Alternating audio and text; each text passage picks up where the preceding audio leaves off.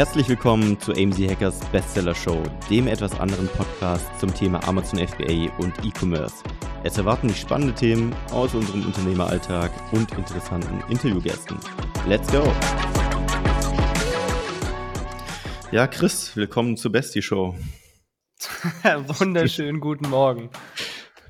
Wie geht es dir heute? Ein bisschen erschöpft. Ich glaube, ich habe erste äh, Anzeichen von einem zu hohen Trainingsvolumen. Das heißt, dass ich einfach irgendwie aus dieser Müdigkeit nicht mehr rauskomme, obwohl ich relativ viel schlafe. Ich habe es letzte Woche zum ersten Mal seit langem geschafft, eine in Anführungszeichen perfekte Woche zu haben. Das heißt, wirklich fünfmal zu trainieren, montags, mittwochs, freitags Kraft und dienstags, donnerstags Cardio, also halt Fußballtraining. Und als ich gestern wieder im Gym war, muss ich sagen, nach der Hälfte habe ich irgendwann gedacht, Alter, ich könnte gleich hier einschlafen. Obwohl mein Whoopband gesagt hat, ich bin super regeneriert, ich hatte genug geschlafen, die Kraft ist Krass. irgendwie ein bisschen raus. Also was, aber was ich mich frage ist, weil bei mir ist, ich finde, Cardio-Geschichten ziehen viel mehr irgendwie Nervensystem als so ein bisschen Kraft. Also war es wirklich die Kraft oder war es eher so die Gesamtbelastung? Ich glaube, es war einfach die Gesamtbelastung, die zu hoch war, weil ja, was heißt weil? Also irgendwie belastet ja beides. Von dem einen kriegst du ein bisschen Muskelkater und dadurch, dass halt das Cardio-Training halt relativ intensiv ist, geht es natürlich auch ein bisschen limitiert ist, die Regeneration. Und das halt über fünf Tage, dass ich halt nach so einem halben Training irgendwie gedacht habe, boah, mir fehlt so ein bisschen die Kraft, ich bin ein bisschen energielos, ein bisschen müde einfach. Und ich habe halt von meinem Trainer auch gelernt, einfach, also ich bin mir sicher, ich hätte das Training beenden können und durchziehen können, aber er hat mir einfach auch gesagt, hör auf deinen Körper. Und wenn du mal in einem Training einfach das Gefühl hast, hier ist gerade Schluss, dann hör auch einfach mal auf. Mhm. Da hast du mhm. langfristig mehr von, jetzt dann mal einen Tag oder zwei Pause zu machen und dann wieder ins nächste Training zu gehen und richtig Bock zu haben. Ja. Ja, ich hingegen komme von meiner ersten Physio-Session. Da habe ich mich gerade auf eine 20 Minuten auf eine Naturmoor-Packung gelegt. Oh, was? Auf eine Naturmoor-Packung. Das ist so eine Fango-Wärmetherapie. Äh, ja, soll anscheinend gut für die Bandscheibe sein. Äh, nö, war ich ganz cool. Aber ja, dementsprechend, ich bin gerade nicht im Übertraining und genieße es auch so ein bisschen. Ja, wieso? Wieso genießt du es? Weil ich mich ungefähr jetzt jahrelang durchgepeitscht habe, so durch die Trainingspläne, die teilweise sehr intensiv waren. Und ich weiß nicht, wie es dir geht, aber ich habe immer diesen konstanten Drang, also den Plan komplett durchzuziehen und auch, wie du schon geschrieben hast, äh, beschrieben hast, selbst wenn ich jetzt komplett im Arsch bin, so ich versuche das immer durchzumachen und es ist schon sehr anstrengend teilweise. Und deswegen genieße ich gerade schon so ein bisschen diese Pause und diesen Druck rauszuhaben, diesen, ich muss es durchziehen, ich muss Progress machen, Druck irgendwie. Und das ging bei mir irgendwie bloß durch einen externen Faktor. Also ich kriege das intern voll schwierig hin. Ja gut, aber manchmal ist der interne Faktor ja auch sowas wie eine Reise. Ja, auch. Ja, äh, der externe, nee, ex, was hast du gesagt, intern oder extern? Also für mich war es der externe Faktor, aber vielleicht sollte man intern daran auch irgendwann arbeiten oder mal drüber nachdenken, ja, wie, wie man da weitermachen will langfristig. Also ich weiß jetzt auch nicht, ob das komplett science-basiert ist, aber ich meine mich zu erinnern, dass mein Trainer mir gesagt hat, man hat so ein knappes Fenster von 14 Tagen. Also wenn du 14 Tage nicht trainierst, dann fängst du wirklich an, also, also ich weiß nicht, deine Muskeln sich nicht zurückbilden, aber du fängst an, was ist das Gegenteil von Fortschritt? Rückschritt? Ja. Also du fängst an, Rückschritte, nennen wir es jetzt einfach mal so zu mhm. machen. Also dass die Gewichte, die du heben könntest, dann nachlassen. Und sag ich mal so, wenn du sieben Tage nicht trainierst, passiert gar nichts. Also dann kannst du kannst dich problemlos mal sieben Tage komplett einfach erholen und bist danach vielleicht sogar ein bisschen fitter, weil du mal dich komplett recovered hast. Und ab 14 Tagen fängt es so langsam an, also, er hat mir immer so, das Coole ist, mein Trainer, der bringt mir das immer so Metaphern bei. Also, jetzt bin ich schon relativ lange bei ihm im Training, aber ähm, er hat immer gesagt, deine Muskeln, dein Muskelaufbau ist wie so ein Kreisel. Den ein Training bedeutet, du drehst den Kreisel und der dreht sich für 14 Tage. Nach 14 Tagen fällt er um. Und wenn du innerhalb dieser 14 Tage diesen Kreisel wieder zum Drehen bringst, dann hast du weiterhin Muskelaufbau, der langsam aber sicher stattfindet. Mhm. Und er meint halt einfach, äh, klar, wenn du den, den, diesen Kreisel jeden Tag zum Drehen bringst, dann dreht er sich sehr schnell im Sinne von, du baust sehr schnell Muskeln auf und machst sehr schnell Fortschritt. Er hat aber auch gesagt, irgendwann kriegst du aber auch einen Krampf im Finger. Das heißt, dann brauchst du mal eine Pause davon, diesen Kreisel jeden Tag anzudrehen. Und gleichzeitig solltest du halt gucken, dass der Kreisel nicht komplett aufhört, sich zu drehen. Das ist eigentlich eine ganz coole Metapher. Total. Eigentlich kann man das voll aufs, also aufs Unternehmen im Sinne von Cashflow übertragen. Eigentlich, wenn du lange den Kreisel angedreht hast, dann kannst du auch mal eine Weile nichts machen und der Cashflow läuft weiter praktisch, aber an ja. irgendeinem Punkt machst du leichte Rückschritte und wenn du dann nicht drehst, dann hört es auf irgendwann. Gleichzeitig ist es ja dieses Ding, wenn du lange, lange Zeit reingesteckt hast und gedreht hast, dann brauchst du eigentlich nur wenig Kraft und Mühe, um es zu halten oder weiter anzudrehen. Ja, ist eigentlich eine coole Metapher. Ja. Mal irgendwann den Schwung hier zum Unternehmertum zu schaffen, bevor wir zwei Stunden über Training philosophieren. ja, egal. Training gehört auch dazu. Also, wenn du ja. körperlich nicht fit bist, bist du auch mental nicht fit. Ja, voll. Und ich finde, also Training allgemein, ich glaube, deswegen hat es mich auch früher so fasziniert schon, weil du kannst irgendwie alles von Training aufs Leben übertragen und auch teilweise eben aufs Business so. Die Philosophie Am Ende davon. musst du deinen Sport auch wahrscheinlich angehen, als wäre es ein Unternehmen. Ja, du solltest voll. es systematisiert machen, du solltest es konstant machen. Also am Ende ist es dafür haben, wie du es am effektivsten aufbaust und keinen Quatsch machen. Du solltest machen. dir am besten einen Trainer dazu holen, damit du nicht einer von diesen Typen bist, die auf YouTube landen, weil sie wie so ein Spider-Man an so einem Lattgerät dranhängen und nicht wissen, wie die Maschine funktioniert. Du solltest dir keinen Bandscheibenvorfall holen, weil du sonst stagnierst. mhm. Gut. Das passt sogar zu dem, was hier steht. Guck mal, du siehst ja, wir sehen uns ja live, was ich hier habe. Ja, die Kamera ist so verpixelt hier in Zencaster immer. Deswegen kann aber du hast gesehen, was es ist, oder? Äh, ich sehe eine Karte mit Text drauf, aber mehr auch nicht. Also, also was ist es?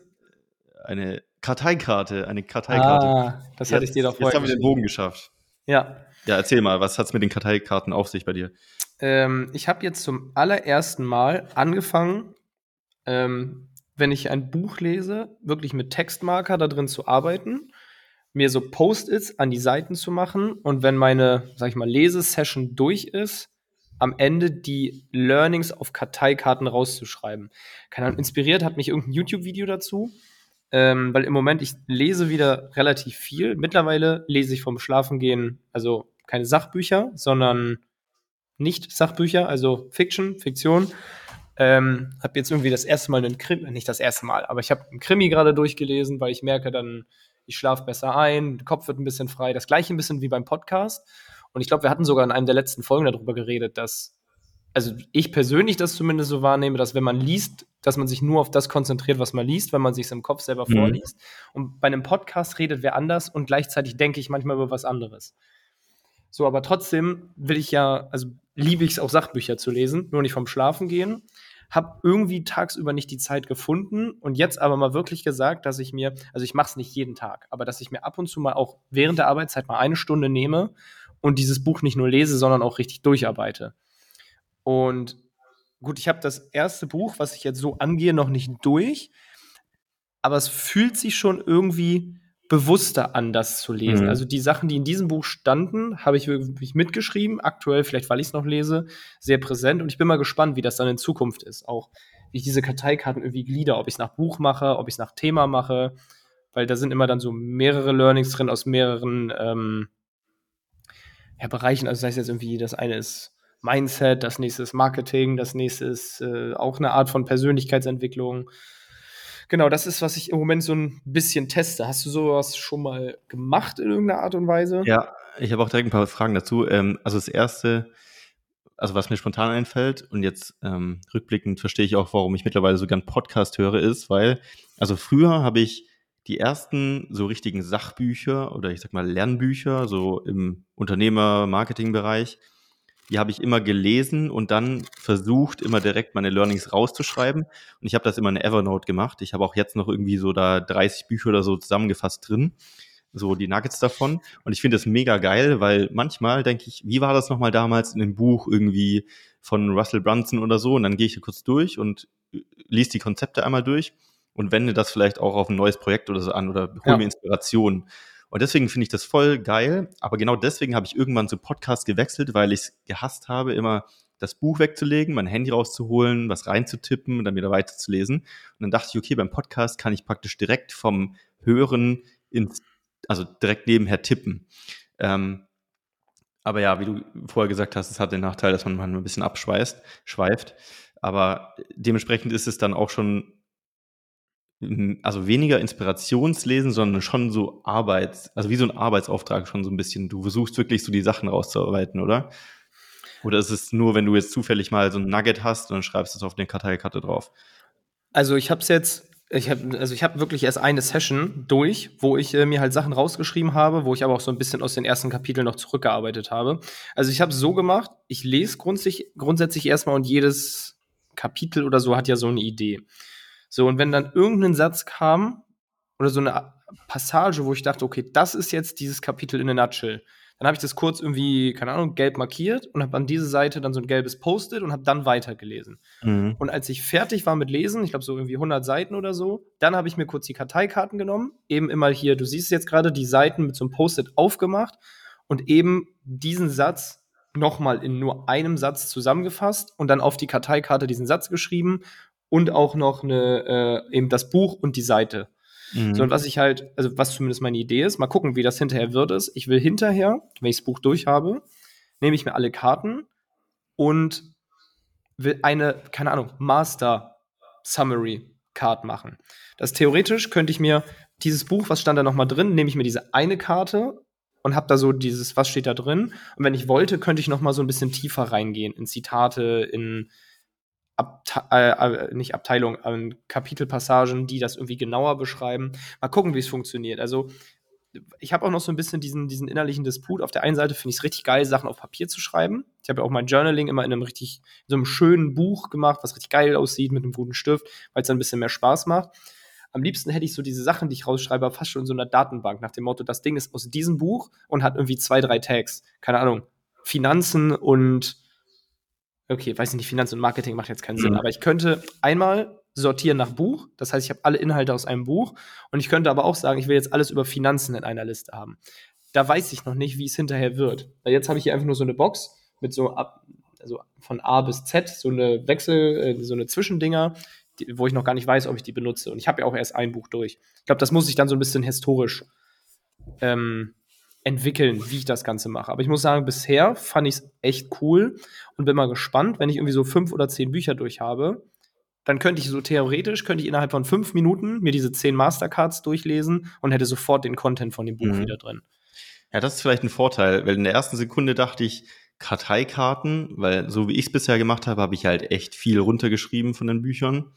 Und dann dachte ich so, Karteikarten, irgendwie glaube ich, würde da bei mir nicht alles draufpassen, was ich aufschreiben will. Auf der anderen Seite, wie du es gesagt hast, sind es vielleicht wirklich die Nuggets und man muss sich echt Gedanken machen, was so der Kern des Ganzen ist. Wohingegen, wenn ich halt das Buch mit runterschreibe, so suche ich natürlich schon auch die Sachen raus, wo ich denke, das ist das Wichtige. Aber man schreibt vielleicht tendenziell auch zu viel mit. Also ich habe das jetzt immer so gemacht, ich habe im Grunde so einen Satz auf die Vorderseite geschrieben unten dann das Buch und die Seite und auf der Rückseite habe ich mir ein, ein Beispiel drauf geschrieben, dass ich verstehe, wie, was damit gemeint ist, so in einem, in einem richtigen Kontext. Ob das so formuliert, weiß ich nicht. Also, da dieses YouTube-Video, was mich inspiriert hatte, da hieß es auch, fang einfach mal an. Du, musst, du wirst am Anfang das nicht perfekt machen und musst so ein bisschen dann halt auf dem Weg herausfinden, wie es am besten für dich funktioniert. Mhm. Aber wir können ja mal, das war auch meine Idee, ähm, quasi, dass ich dir so ein Ding mal jetzt was heißt vorlese, so viel steht da nicht drauf, aber dir das mal sage und dass du mal für dich gucken kannst, ob das bei dir auch Anwendung findet. Was ist Buch, es denn für ein Buch? Äh, genau, erstmal, also was ich gerade lese, das Buch heißt Outliers, The Story of Success. Da sind im Grunde mehrere einzelne, ja nicht unbedingt Geschichten, also fast schon Geschichten drin, wo es immer darum geht, es gibt Menschen, die sind erfolgreich geworden, also so wirklich auf einem krassen Level, ne? Jetzt, keine Ahnung, Basketballprofis, äh, Bill Gates, Warren Buffett, also schon so super erfolgreich. Und das wurde dann so ein bisschen, ähm, also richtig in Studien mal analysiert, welche Faktoren es gibt und so. Und finde ich total spannend. Ähm, ich bin jetzt gerade erst höchstens bei der Hälfte, aber sind schon ein paar richtig spannende Sachen drin. Deswegen bin ich mal gespannt, ob du das auch bei dir herausfindest. Geht mhm. jetzt gar nicht darum, so nach dem Motto, okay, Mark ist so erfolgreich wie Warren Buffett, sondern dieses Prinzip, finde ich, konnte man auf sich selber anwenden einfach mit diesem Punkt, wo man jetzt ist. Scheißegal, mhm. ob das jetzt super erfolgreich ist, aber man kann diesen Weg von damals zu, wo man jetzt steht, irgendwie in diesen Sachen wiederfinden, dass es ähnlich passiert ist. Ist ja egal, wie gut oder wie schlecht. Also jetzt nicht, warum Marc Staller so unfassbar erfolgreich ist anhand dieses Buches, sondern einfach da, wo du jetzt gerade bist, das kann man damit so ein bisschen manchmal ähm, ja vergleichen. Okay, ich, also zwei Karten finde ich cool, die will ich jetzt immer vorlesen, aber das hier nicht diese zwei. So, das in dem ersten Kapitel ging es so ein bisschen darum, dass es wirklich hieß, außergewöhnliche Erfolge erzielt man nicht durch Talent, sondern durch Opportunities. So, und mhm. als Beispiel wurde die kanadische Eishockey-Liga genannt. Da gibt es auch so eine Art Drafting-System, also schon in ganz jungen Alter werden die besten Spieler schon professionell gefördert und gefühlt in Kanada lernst du Schlittschuh fahren, bevor du laufen kannst. Also das ist da halt der Nationalsport. Und das Anwendungsbeispiel war dann, der, keine Ahnung, der Forscher, wer auch immer das herausgefunden hat, hat irgendwie die tausend besten Kinder oder so genommen. Und da hat sich immer gezeigt, die sind alle im Januar, Februar und März geboren. Und er dachte, was ist das denn? Ist es jetzt hier irgendwie, muss ich jetzt anfangen, an Horoskope zu glauben oder was? so, es war aber so, dass. Ja, das Eis äh, perfekt zum Fahren, oder? nee, ja, aber du gehst schon in die richtige Richtung fast, dass es so ist, es werden Kinder aus einem Lebensjahr quasi kategorisiert. Also zum Beispiel, ich bin 1996 geboren, ich spiele mit allen Kindern, die 1996 geboren sind. Mhm. So. Und in dem Alter, wo diese Drafts sind, irgendwie, weiß ich nicht, 5, 6, 7, 8, 9, irgendwie so, da macht ein Jahr in der körperlichen Entwicklung von einem Kind macht verdammt viel aus. Und wenn du am 1. Januar geboren bist, und Eishockey spielst ah, gegen jemanden am 31.12., bist du ja. einfach mal ein Jahr größer, bulliger und älter und der am 31.12. hat einfach physisch keine Chance gegen dich. Okay, krass. Natürlich gibt es immer mal da auch wieder welche, die rausfallen aus diesem Raster. Aber es ist schon, dass so die Profiteams irgendwie von, von 20 Stück sind nur drei Stück Oktober, November, Dezember geboren. Alle anderen Januar, Februar, März, April. Das heißt, da ist es so ein bisschen, ganz viele von diesen Kindern haben Talent. Und würden sie professionell gefördert werden, würde aus diesem Talent zusammen mit Arbeit und der Förderung bestimmt eine Profikarriere werden. Aber sie haben einfach Pech gehabt, dass sie als Knirps sozusagen in diese Liga gehen und andere schon ein Jahr älter sind und die einfach physisch keine Chance hatten. Und sowas gibt es auch manchmal dann zum mhm. Beispiel in der Schule, wenn du da als älteres Kind reingehst und mental einfach schon ein bisschen weiter bist ja, kannst du halt auch einfach Glück haben. Ja, aber also Opportunity ist ja nicht das gleiche. Also in dem Fall ist es ja eher tatsächlich Glück, oder? Oder also inwiefern kommt da Opportunity mit rein? Ähm, ja, also es ist jetzt, glaube ich, schwer, das genau an diesem Begriff festzumachen. Ich habe auf der Rückseite noch eine zweite, ein zweites Beispiel, und zwar Bill Gates. Ähm, damals sind so Bill Gates, wie hieß nochmal der, der Founder von, von Apple? Ich komme gar nicht Steve drauf. Jobs. Äh, genau. Ähm, da wurden die so ein bisschen analysiert. So. Und da hieß es dann, warum sind alle diese super erfolgreichen Tech-Founder, da wurden noch ein paar genannt, die ich jetzt nicht mehr weiß oder nicht aufgeschrieben habe, warum sind die alle genau 1955 geboren? Also das macht, also was, was da schon wieder der Zufall? Und diese das Opportunity. War bestimmt die Tech-Bubble im richtigen Moment gekommen, oder? Ganz genau. Und zwar, als quasi irgendwie früher wurden auf Computern wurden noch so mit Disketten auch programmiert, also irgendwie nicht live, das kann ich nicht genau erklären, wie das ist. Und da gab es so einen Wandel, dass man plötzlich ohne Disketten, sondern also ohne Disketten programmieren kann. Ich kann es wirklich nicht beschreiben. Also mhm. einfach, du kannst am Computer sitzen, die ganze Zeit entwickeln und das Ding arbeitet. Und nicht irgendwie, du schreibst Code, nimmst eine Diskette, lässt das woanders ausführen mhm. oder so. Auf jeden Fall gab es so diesen Zeitraum und das war wohl das war nicht 1955, aber als dieser Punkt war, waren äh, Steve Jobs, Bill Gates und so, die waren alle irgendwie genau 19 oder 20 und sind gerade ans College gegangen und haben IT studiert. So, die, die ein bisschen älter sind, waren schon so, ja, ich habe schon Haus und Kind und muss finanzieren, findet ihr das mal heraus. Ich arbeite mhm. lieber bei IBM, da sind die alten Standards. Und andere wiederum waren noch zu jung, um aufs College zu gehen.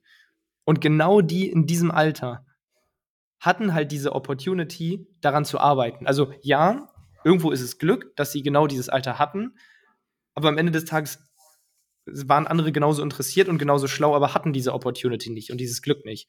Also oder ja, müssen die Opportunity vielleicht erkennen und finden und sehen, weil die waren halt wahrscheinlich genau zum richtigen Zeitpunkt, im richtigen Alter, in dem richtigen Umfeld, um praktisch natürlich in diese Opportunity reinzurutschen. Aber theoretisch könnte man ja auch sagen, jeder andere, der schon 40, 50 gewesen ist äh, zu dieser Zeit, muss sich halt aktiv nach diesen Opportunities umschauen, die gerade entstehen und da reingehen. Ja, genau. man muss halt gucken, wo man da jetzt ein Learning rausnimmt. Guck mal, wenn, also mein erster Gedanke war halt bei uns Thailand. dass wir uns da kennengelernt haben. So, das war, das war auch reines Glück. Eigentlich ja. wollte äh, äh, Alex und Marvin wollten mit, konnten nicht, haben mich gefragt, ob ich mit will und ich habe gesagt, okay, fuck it, ich fahre einfach mit, obwohl ich gar nicht kann. Ähm, das war auch reines Glück, euch da kennenzulernen. Ich meine, jetzt kann man natürlich sagen, du brauchst erst Glück, diese Opportunity zu bekommen und dann musst du sie nutzen.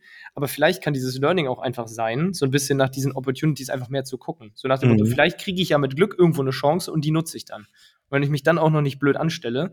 Also in, in diesem ersten Kapitel ging es einfach darum, Talent ist gut, aber du musst dieses Talent halt auch manchmal in so eine Opportunity einfach rein bekommen. Und es ging hier halt um außergewöhnliche Erfolge, ne? Also die Profis der, der Eishockey League, es ging um Bill Gates. Ähm, aber halt dieses grundsätzliche Learning, äh, ja, Talent alleine reicht nicht. Ja. Ja, es gibt ja auch diese Definition von Glück, dass man sagt, Glück ist eigentlich die Wahrnehmung von Opportunities über einen längeren Zeitraum. Also manche haben halt, bei denen ist die erste Opportunity direkt ein Home Run und die anderen müssen halt zehnmal irgendwie eine Opportunity wahrnehmen. Und Glück schafft man sich selber, indem man halt so viele Opportunities wie möglich, also Ausschau hält und dann auch wahrnimmt. Genau, oder sich halt ermöglicht, keine Ahnung, Netzwerke mit Leuten. Vielleicht lernst du diese eine Person kennen, die gerade einen Geschäftspartner sucht, der gut in irgendwas ist, wo du zufällig gut drin bist. Ja, aber und du musst auch ein Auge ja. drauf haben, so, sonst läuft er vorbei und du siehst es nicht. Genau, also du darfst halt nicht mit Scheuklappen da durchlaufen. Und das fand ich halt irgendwie einfach nur interessant. Also es sind halt einfach so Stories, keine Ahnung, mit diesem einen Zitat, da kannst du jetzt nicht irgendwie die Welt mit verändern oder dein Unternehmen super profitabel machen, keine Ahnung. Aber ich fand es halt einfach spannend, dass da mal gezeigt wurde, hey, ja, du kannst talentiert sein, aber du kannst talentiert sein und trotzdem Pech haben. Und mhm. dann ist halt deine Opportunity halt vielleicht irgendwo anders und nicht genau in diesem Bereich. Und dass es einfach auch wichtig ist, danach die Augen offen zu halten, damit man überhaupt sowas wahrnehmen kann. Es gibt auch das Konzept vom Opportunity Vehicle, also Opportunity, ja, Fahrzeug, wenn man es übersetzt, ja. im Sinne von, je nach, also von Level 1 bis 10, du kannst natürlich ein Opportunity, wie, sag, sagen wir, du willst Geld verdienen, du willst, äh, ja, viel Geld verdienen, so, das ist dein Ziel. Dann kannst du ein Opportunity Vehicle nehmen da, von 1 oder 2, das ist so, du suchst dir einen Job, oder du nimmst halt 3 bis 5, dann machst du dich vielleicht selbstständig und bietest irgendwie Freelancer-Tätigkeiten an das Vehikel, das kannst du so gut fahren, wie du willst, theoretisch. Du kannst der beste Freelancer der Welt sein in diesem Bereich, aber vielleicht kommst du trotzdem nie über eine bestimmte Grenze raus, weil das Vehikel einfach nicht passt. Hingegen, wenn du halt einen 8, 9, 10er nimmst und zum Beispiel eine Software-Company gründest, dann ist dieses Opportunity Vehicle viel größer und skalierbarer, um dein Ziel zu erreichen. Und ich glaube, wenn man dies, diese Frage auch so ein bisschen mitnimmt, auch, keine Ahnung, kann man auch auf FBA übertragen, so welches Produkt hat welche Opportunity welches Opportunity Level. Also du kommst mit einem bestimmten Produkt nie über einen gewissen Umsatz raus, theoretisch. Aber wenn du halt ein hochvolumiges Produkt nimmst, ist das Vehicle halt ein ganz anderes Level. Natürlich musst du das Vehicle auch fahren können in dem Level, also das ist die andere Geschichte. Ähm, aber das finde ich auch immer interessant, so dieses Konzept. Ja, es können ja die verschiedensten Sachen sein. Auch du scheiterst die ganze Zeit an der Produktrecherche und liest dann irgendwann, jemand will sein Listing verkaufen. Und das ist irgendwie doch in deinem Budget und du denkst, ja, aber ich habe es nicht selber gemacht und keine Ahnung, vielleicht wäre das ja die Opportunity, dass du es übernimmst, ein Produkt besser machst und plötzlich läuft das für dich. Mhm. Also da muss man halt irgendwie die Augen für, für offen haben. Ja. Ja, und auch interessant fand ich in dem Zusammenhang, also um es abzuschließen, ähm, ich weiß nicht, von wem das Konzept ursprünglich kam, äh, war auch so der Gedanke, du, also je nachdem, was von Opportunity Vehicle du fährst und anbietest, auch dementsprechend wirst du nur die Mitarbeiter finden, die dementsprechend das Level haben, um in diesem Fahrzeug zu fahren. Also du wirst niemals ein Level 10 Mitarbeiter finden für ein Opportunity Vehicle 1. Ja. Weil deine Vision passt nicht in deine Vision rein. Du musst dein Unternehmen immer so groß machen, dass seine Vision, die er persönlich hat, in dein Konstrukt reinpasst, um dass er das erreichen kann praktisch. Voll geil, direkt noch ein HR-Learning. Ja. Guck, ich habe noch zwei Karten, wo ich noch bei beiden Bock hätte, die dir zu erzählen. Ich muss überlegen, welche nur mehr Sinn machen, weil da immer geile Stories hinter sind. Ähm, egal, ich nehme jetzt einfach die hier, weil das auch noch so ein bisschen was mit Sport zu tun hat, dieses Beispiel. Und da ging es zwar so ein bisschen darum, ähm, dieses, ob jeder Mensch gleich intelligent ist und ob ein, wenn du einen höheren IQ hast, wirst du erfolgreicher als andere. Und da ist quasi so die Quintessenz aus diesem Kapitel gewesen, Intelligenz hilft nur bis zu einem gewissen Punkt. Also, dass es da so einen Grenznutzen gibt. Ja, wenn du, sage ich mal so, also es gibt Menschen, die haben halt einen geringen IQ und die, denen fällt es ein bisschen schwerer, Sachen zu lernen, denen fällt es schwerer, äh, Sachen oder Sachen analytisch auszuarbeiten, dieses analytische Denken äh, fehlt. Ja, das ist ein Nachteil, das ist einfach so. Aber das, sage ich mal, wenn man so ein bisschen einen durchschnittlichen IQ hat, vielleicht sogar ein bisschen höher, dass das dann nicht irgendwie so einfach der Schlüssel zum Erfolg ist. Also im Grunde, also der Punkt ist, ich weiß nicht, ob ich den eben schon vorgelesen habe, Intelligenz hilft nur bis zu einem gewissen Punkt.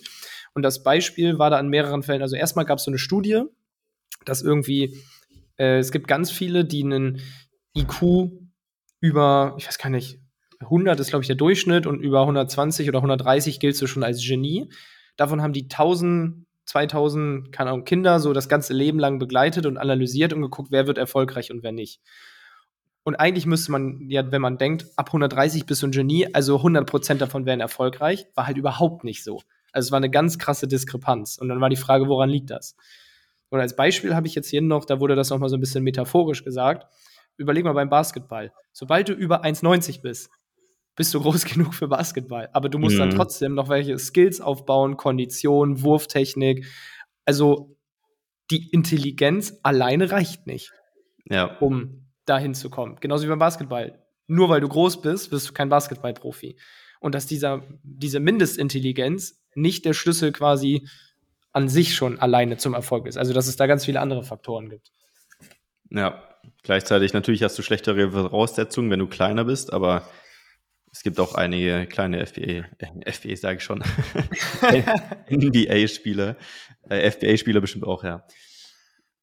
Genau, und da, jetzt, jetzt habe ich mich irgendwie so ein bisschen da drin verredet, dass ich jetzt meine nächsten zwei Karten doch brauche, weil sonst ich irgendwie bei, dem, bei der Story nicht zu einem Ding, äh, zu, einem, zu einem Abschluss komme.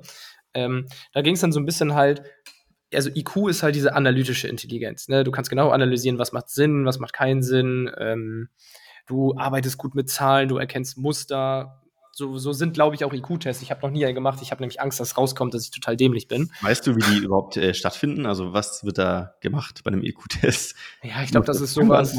Äh, du hast eine Karte mit einem Punkt, dann hast du eine Karte mit zwei Punkten, dann hast du eine Karte mit drei Punkten, dann hast du eine Lücke und eine Karte mit fünf Punkten. Und dann wird hm. dich gefragt, wie viele Punkte sind dieser Lücke, dass du halt Abfolgen erkennst und Muster ja. und Systematiken. Dann glaube ich auch noch so räumliches Denken und sowas. Ich weiß es nicht, ich habe noch nie einen gemacht, weil wie gesagt, ich habe Angst, dass herauskommt, dass ich ein Schwachkopf bin.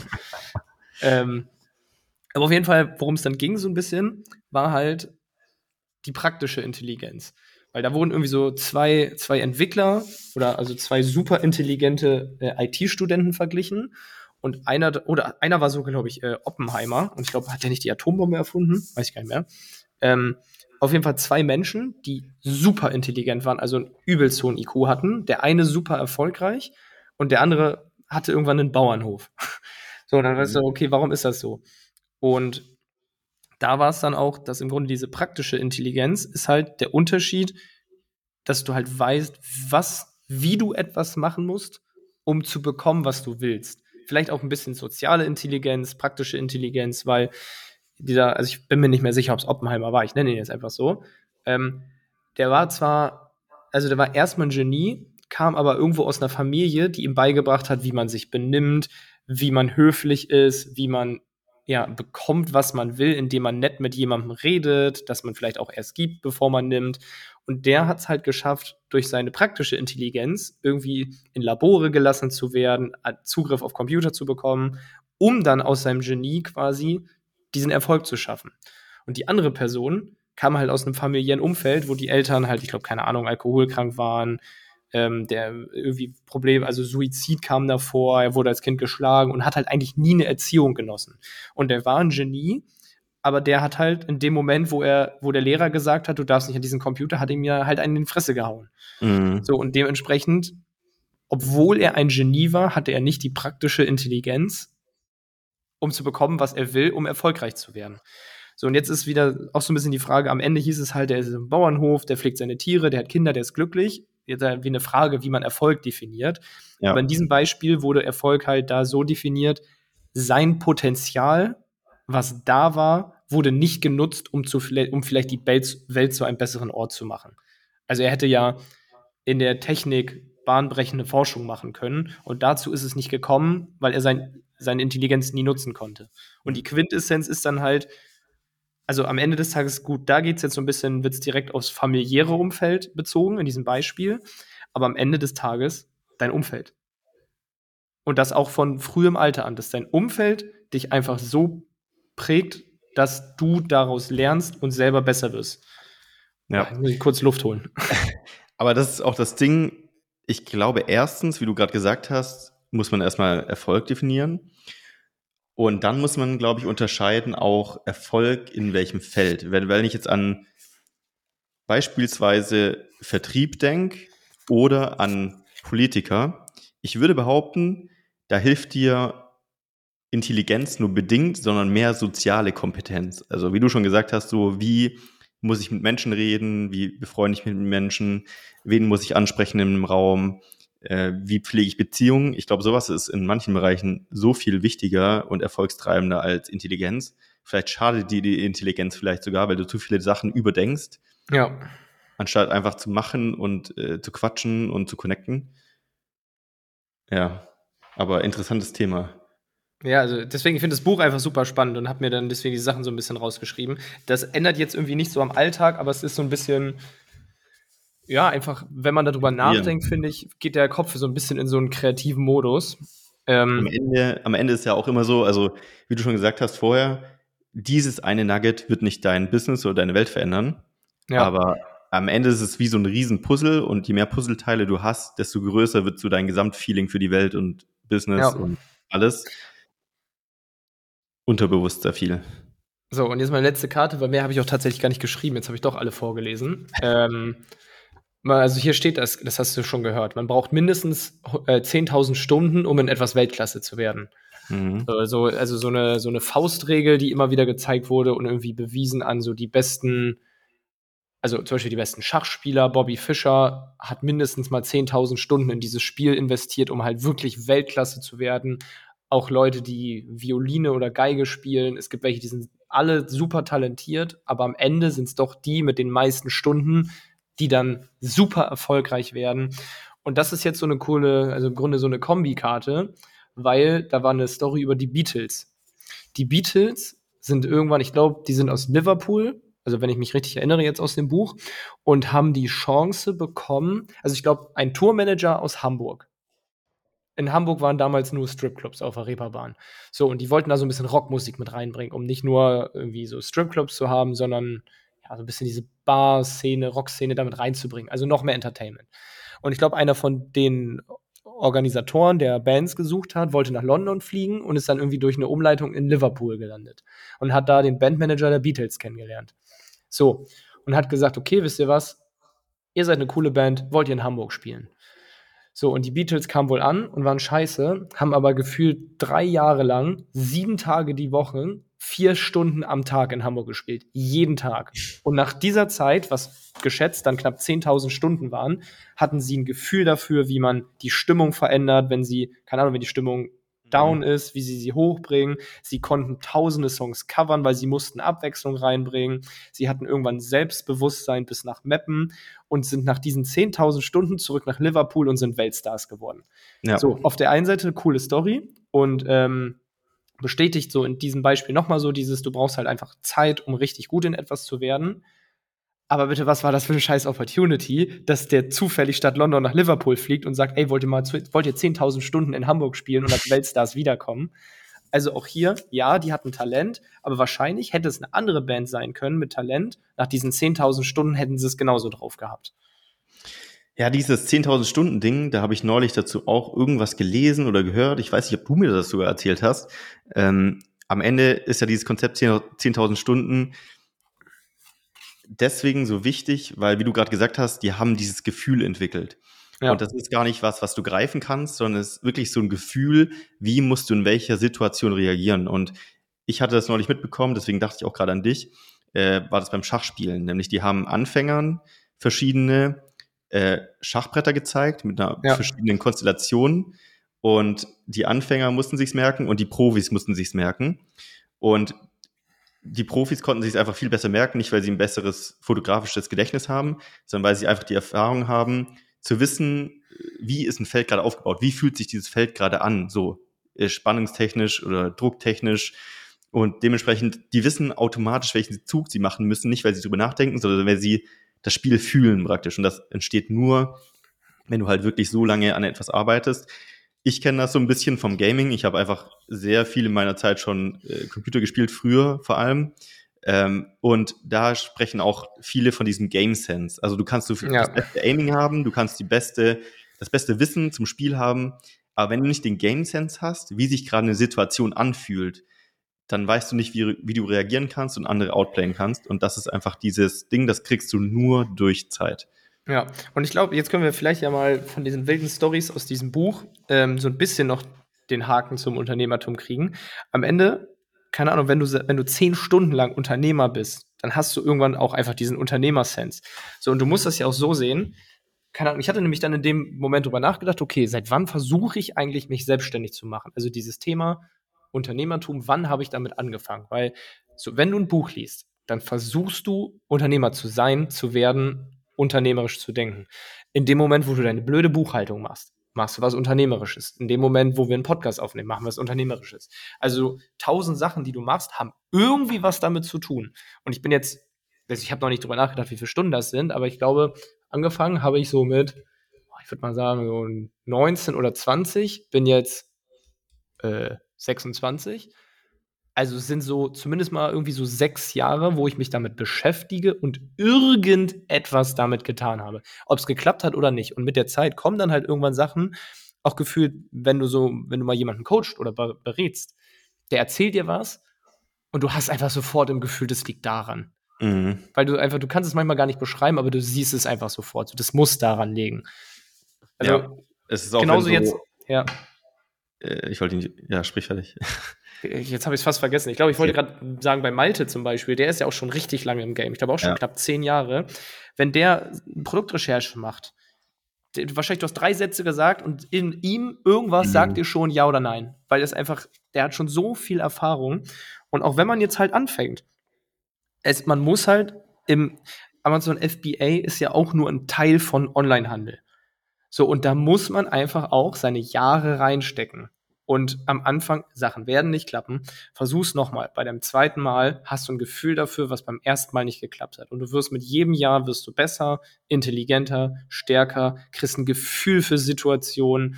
Und ja, wenn du halt ein krasser Unternehmer sein willst, dann musst du halt diese, ja, ist jetzt egal, ob es 10.000 Stunden sind, aber halt die Jahre reinstecken.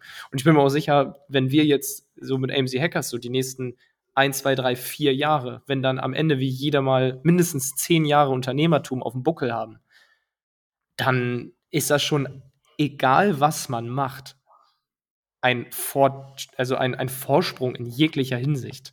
Ja. Weil du einfach das alles schon gesehen, gemacht, getan hast und dieses Gefühl entwickelst. Also, wir sprechen echt richtig oft über, in Anführungszeichen, dieses Gefühl. Mhm. Jemand hat dafür kein Gefühl. Jemand hat dafür kein Gefühl. Also, jetzt nicht, dass wir hier die ganze Zeit am Lästern sind, aber keine Ahnung, für den richtigen Umgang mit Menschen entwickelt man irgendwann ein Gefühl. Du, wie man, wie man ein YouTube-Video macht, entwickelt man irgendwann ein Gefühl bei mir vielleicht, wie man, wie man, äh, wie man Ads entwickelt, entwickelt man irgendwann ein Gefühl dafür.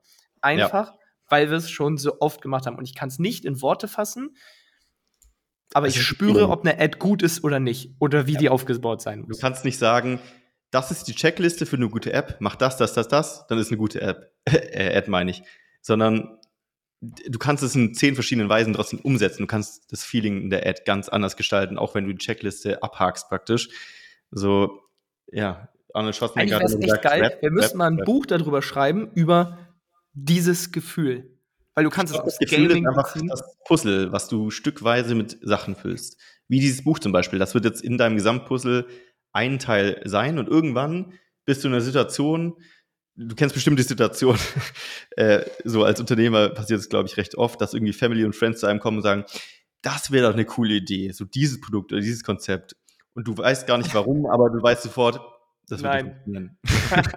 und vielleicht ist es einfach ein Teil von diesem Buch, wo du ein Feeling mitbekommen hast. Oder ja, es ist das Gesamtgefühl. Einfach, du hast so viele Sachen gesehen. Wenn du auf Amazon unterwegs bist, hast du wahrscheinlich über die Jahre 10.000 Produkte gesehen. Und wenn du ein Produkt siehst und eine Nische, dann weißt du, ob sie funktioniert oder nicht in den meisten Fällen. Klar, auch die besten Amazon-Seller haben immer wieder Fails. aber tendenziell erhöht die Chance einfach massiv und du kannst gar nicht so den Finger drauflegen, warum, aber du fühlst einfach, mit dieser Konkurrenzsituation, mit diesem Produkt wird das nicht funktionieren. Voll geil. Lass da mal irgendwann ein Buch drüber schreiben, dieses Gefühl. Und dann machen wir ganz viele Beispiele. über Boah, Schach, über Poker, auch, über Gaming, über Unternehmertum, über locker auch irgendwelche Finanzexperten werden ja. dieses Gefühl für Märkte haben. Die Gesellschaft verändert sich irgendwie. Das ist ja äh, früher mal, ich fand so ein cooles Zitat ähm, aus Marketing war, als Marketer musst du sehen, wenn der, wenn, wenn der erste Windstoß vom Taifun kommt und sich die, mhm. wie heißt das, die Gerste oder das Korn, mhm. und die anfängt sich zu bewegen, das musst du sehen, bevor der Sturm kommt. Und genau dann musst du halt reagieren und nach dem Motto, du fängst an, Regenschirme zu kaufen. und dann denkst du, bist geisteskrank. Aber ja. du hast halt gesehen, wie die Gersten sich bewegen und hattest das Gefühl, da kommt was. Klar kann das schief gehen, aber ja, das ist krass, aber einerseits ist es halt auch super demotivierend, finde ich, wenn du weißt, okay, wenn du in was gut werden willst, musst du erstmal viele Jahre und viele, viele Stunden reinstecken. Aber ist das am Ende nicht auch das, was es irgendwie cool macht und ausmacht? Weil jeder kann alles, was man irgendwie so auswendig lernen kann, lernen.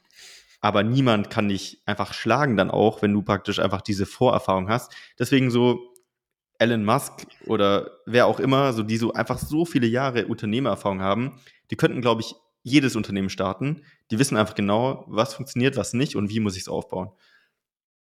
Und auch einfach in jeglicher Hinsicht. Ne? Ich meine, gerade im Unternehmertum, das ist ja nochmal so ein, so ein super Blumenstrauß. Weil ich meine, ja. okay, Schach, du redest nicht, sondern du musst einfach nur Züge und Abfolgen drauf haben.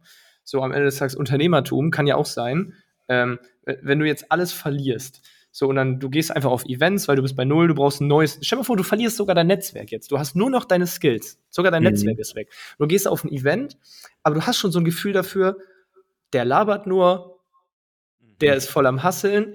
Und vielleicht bei dem habe ich das Gefühl, wenn ich dem jetzt helfe, könnte sich für mich da eine Chance aufmachen.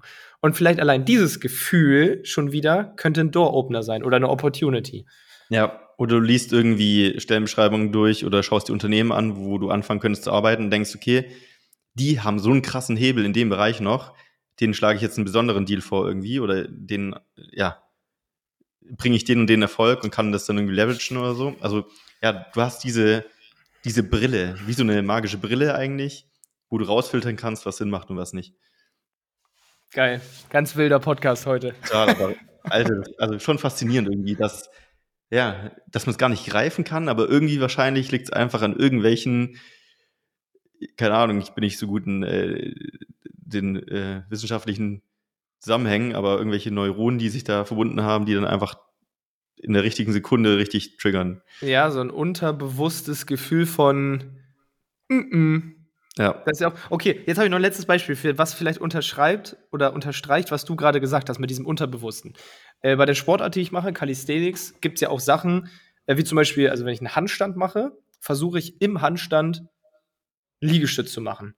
Oder zum Beispiel, ich mache einen Handstand auf so, das sind Parallels, also eigentlich so Barren, zwei so Griffe nebeneinander. Wenn ich das auf dem Boden mache, kann ich da problemlos quasi aus der Hocke in den Handstand hochgehen. Wenn ich aber das auf erhöhten Barren mache, mhm. wo um zu Steine sind, obwohl ich das problemlos kann, komme ich da nicht hoch. Und ich habe auch gedacht, das kann doch nicht sein. Und dann hat mein Trainer mir auch erklärt, unterbewusst sagt dir dein Körper, mm -mm, weil wenn schief geht, fällst du sehr tief und dann brichst du dir was. Und dass mir deswegen der, mein Körper die Kraft nicht zur Verfügung stellt, obwohl ich sie hätte. Das ist ja auch sowas unfassbar Unterbewusstes. Also da ja. kann man zwar gegentrainieren, irgendwann konnte ich das, weil mein Körper dann irgendwann gesagt hat, okay, weißt du was, du fällst nicht runter. Also die Wahrscheinlichkeit, dass das passiert, geht gegen null. Aber vorher war das ein unbewusstes, dich lasse ich hier ganz sicher nicht hoch, du brichst dir die Haxen. Ja, das ist wie wenn du ein Seil lang klettern musst, aber versuch mal ein Seil lang zu klettern, wenn eine Schlucht mit einem Kilometer Tiefe irgendwie drunter ist. Ja. Das fühlt sich gleich ganz anders an. Ja, der Körper ja. ist schon genial, ne? Ja, aber auch sehr mysterisch, auf jeden Fall. Mysterisch? Mysterisch ist, ist es ein Oder Wort? mysteriös. mysteriös wollte ich sagen. Mysterisch gibt glaube ich gar nicht. Ja, okay, auf jeden Fall danke für ähm, diese mysterische Folge. Ja, das war auf jeden Fall ein sehr interessantes Konzept. Da werde ich, glaube ich, noch eine Weile drüber nachdenken. dann würde ich sagen, haben wir es für heute. Jo, dann gutes Feeling an alle und einfach weitermachen. Dann wird das. Bis zur nächsten Folge. Macht's gut. Bis dann. Ciao. Das war die AMZ Hackers Bestseller Show. Jeden Montag, überall, wo es Podcasts gibt. Abonnier doch einfach kurz den Kanal, damit du kein Update mehr verpasst. Wenn du auch zur AMZ Hackers Community gehören möchtest, dann besuch uns doch mal auf unserer Webseite unter amz-hackers.de und trag dich ganz unverbindlich auf unsere Warteliste ein. Ciao und bis nächste Woche.